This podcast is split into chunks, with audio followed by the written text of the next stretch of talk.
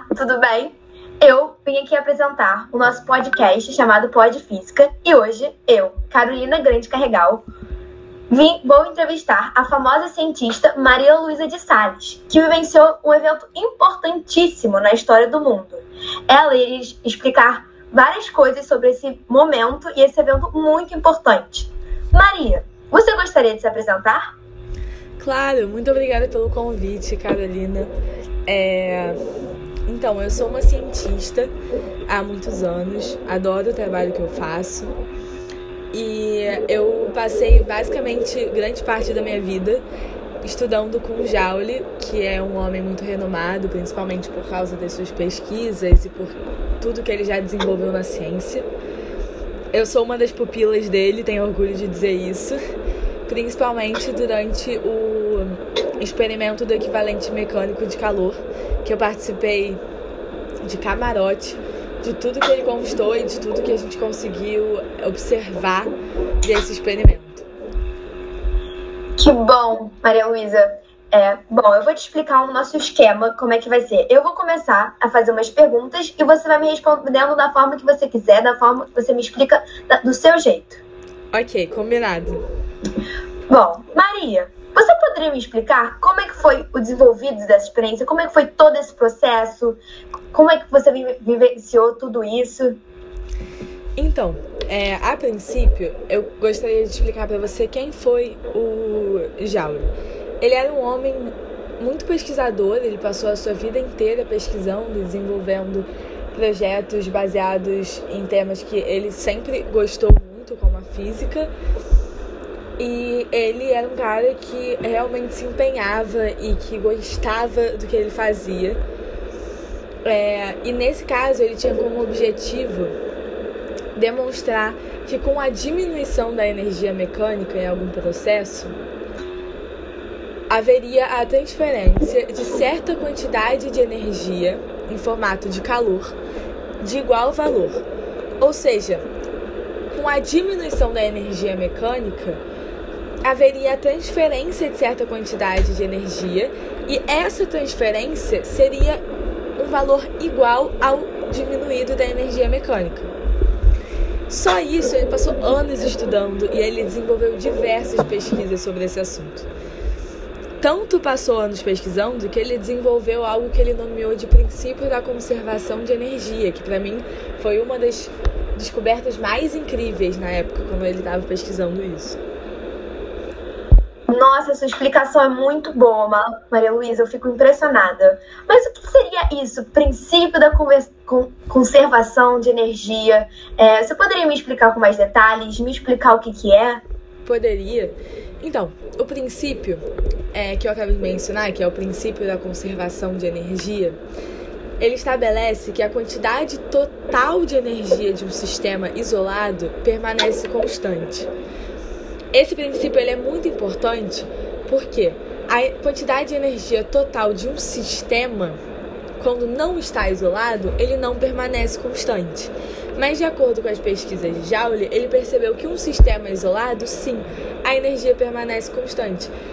Para fazer cálculos e para estudar mais profundamente a energia, essa descoberta foi uma descoberta muito válida no campo da física, porque você consegue compreender melhor os sistemas isolados e você consegue também desenvolver hipóteses baseadas nessa, nessa conclusão, entendeu? Baseadas na energia. Nossa, entendi totalmente. Então, de fato, essa descoberta foi incrível. Mas o que seria o experimento do equivalente mecânico de calor? Você consegue detalhá-lo? Você consegue me explicar com mais detalhes? Claro, claro. Vê se você consegue me entender, porque é mais fácil de compreender vendo uma imagem do que compreender falando. Mas eu vou tentar ser bem detalhada para você conseguir entender. Então, essa experiência do equivalente mecânico de calor diz respeito ao seguinte: imagina um sistema que tinha duas massas e essas massas elas estavam presas por um fio enquanto esse fio passava por duas roldanas. Então era um fio passando por duas roldanas que tinha uma massa presa no fio.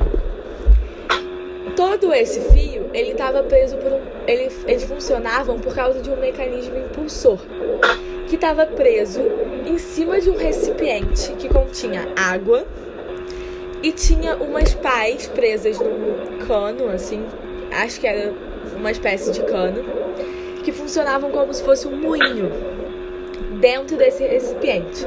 Uma coisa que é muito importante dizer é que esse recipiente de água, ele era um recipiente isolado termicamente, porque se ele não fosse isolado termicamente, provavelmente a experiência não teria o resultado que acabou tendo. Então, como funcionou o experimento de fato? Porque até agora eu só narrei como funcionava o sistema. O experimento, ele funcionava com o seguinte: as duas massas estavam presas pelo fio, elas elas desciam quase em uma velocidade constante. Então a gente poderia descartar a energia que estava presa nessa velocidade. E quando as massas desciam, elas o peso das massas fazia com que as pás dentro do, do recipiente com água elas giravam, provocando dentro desse recipiente uma energia cinética. Essa energia cinética fazia com que a temperatura interna do recipiente aumentasse. Nossa, muito bem explicado. Você está de parabéns. Mas já que já estamos chegando no final desse episódio e você explicou de uma forma muito clara, o que, o que era possível concluir com isso tudo? Então, a gente poderia concluir com isso tudo que a energia potencial é transformada em energia cinética. A energia cinética, no caso, era a rotação das pás.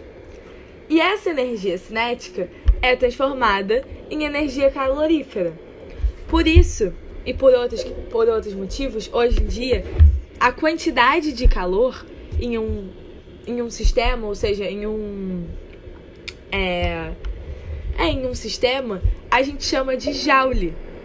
Esse, hoje em dia essa é a medida, porque foi é, essa medida ela foi foi nomeada do seu próprio do seu próprio é, desvendor, do seu próprio cientista.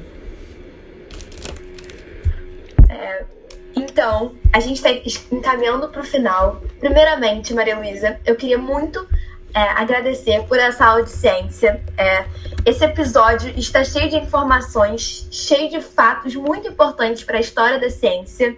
E eu só queria te agradecer por, por esse momento que eu estou presenciando, uma aula que eu tive realmente. E eu falo por todos, mas foi um prazer ter você aqui. Muito obrigada, Carolina. Foi um prazer explicar esse momento da história que eu tanto amei fazer parte.